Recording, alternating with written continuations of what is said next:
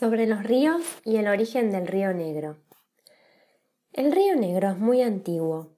Viene de la confluencia de los ríos Limay y Neuquén, los cuales nacen al pie de la cordillera de los Andes. Así que son ríos que tienen aproximadamente la misma edad que esa cadena montañosa. Los Andes también son muy antiguos. Se empezaron a levantar hace más de 65 millones de años, incluso antes, a fines del Cretácico, el último periodo de la era Mesozoica. Sí, el Valle del Río Negro se viene formando desde hace millones de años. A los costados de su cauce están las bardas. ¿Qué son las bardas? Las bardas son las colinas que están cerca de la orilla del río.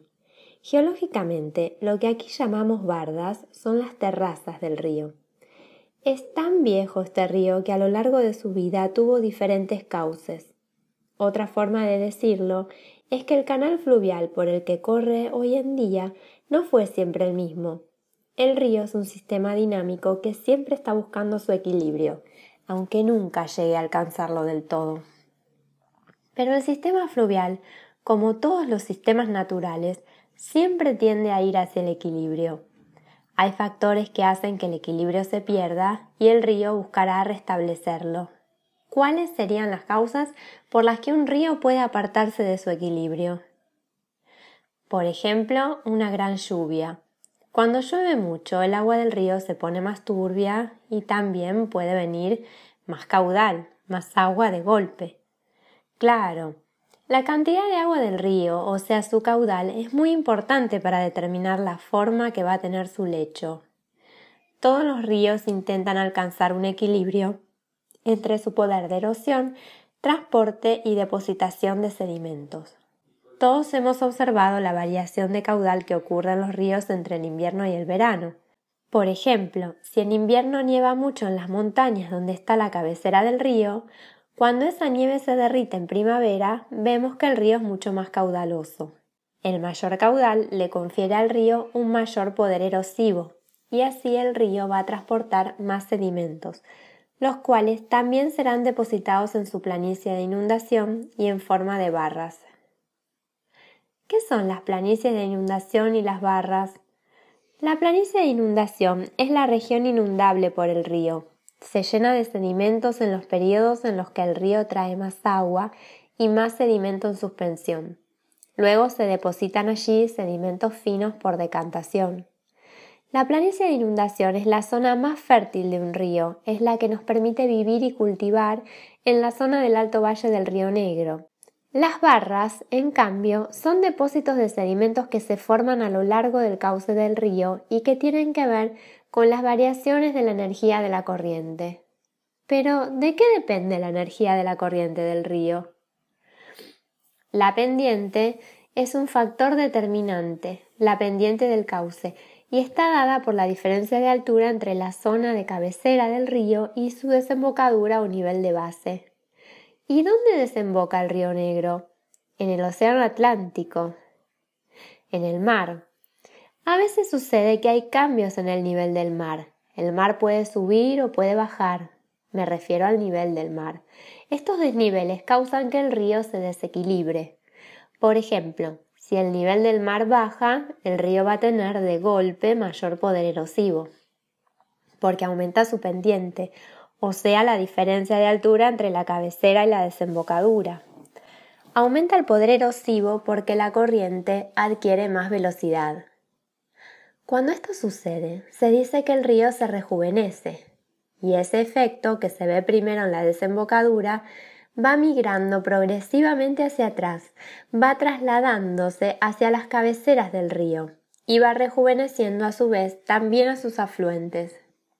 Es el fenómeno que se conoce como erosión retrocedente. Así, un cambio en el nivel de base repercute en todo el sistema fluvial, modificándolo por completo.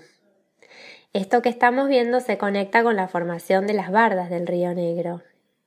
Si quieren les cuento cómo se formaron. Sucede que cuando se profundiza el curso de un río, se labra un valle fluvial dentro de un antiguo valle.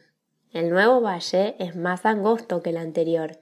¿Y qué pasa con la antigua zona inundable del río? Esa zona inundable antigua queda colgada, queda más arriba del nuevo valle del río, que ahora está más abajo, más profundo en el nuevo valle fluvial. Entonces esa planicie de inundación antigua ya no se puede inundar más y queda como una zona alta que rodea el valle actual del río, que es mucho más angosto que el valle anterior. Así se forman las terrazas de los ríos. Las bardas del río Negro son las terrazas que se fueron formando en épocas pasadas. Pero ¿por qué se producen los cambios en el nivel del mar?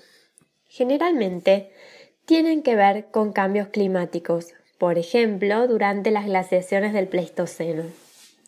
¿Y por qué las glaciaciones afectan el nivel del mar? Durante los periodos de las glaciaciones, el nivel del mar baja, porque se forman grandes masas de hielo en los continentes. El agua queda retenida en estado sólido en los continentes. El caudal de los ríos disminuye y al haber más agua en estado sólido formando hielo, hay menos agua líquida en los mares, y el nivel del mar baja y los sistemas fluviales rejuvenecen. Y cuando se derriten los hielos, ¿el nivel del mar sube? ¿Qué pasa con los ríos? Escuchamos con mucha frecuencia que el calentamiento global está causando el derretimiento de los hielos de los polos y entonces el nivel del mar sube. Si sube el nivel del mar, ¿qué va a pasar con el nivel de base de los ríos que allí desembocan? Cuando sube el nivel del mar, los ríos pierden de golpe su poder erosivo. El río puede incluso cambiar de curso y formar un nuevo camino a través de un proceso que se conoce como abulsión. Es normal que ocurran abulsiones durante la vida de un río y son responsables de ecosistemas particulares llenos de vida, pero las abulsiones de los ríos también son riesgos naturales para las poblaciones que se encuentran cerca de sus costas. Son peligros geológicos. Los científicos hacen modelos numéricos que simulan dónde y cuándo se producirían abulsiones en el cauce de los ríos activos del mundo, con la finalidad de prevenir el riesgo de inundaciones. Todo esto me deja pensando mucho. Ojalá no sigan derritiéndose los glaciares y el nivel del mar no suba tanto. El hombre está tomando conciencia de a poco y creo que se está dando cuenta del impacto que tienen sus acciones en la naturaleza. El hombre siempre busca entender los sistemas para después también predecir su comportamiento y modificarlos a su gusto.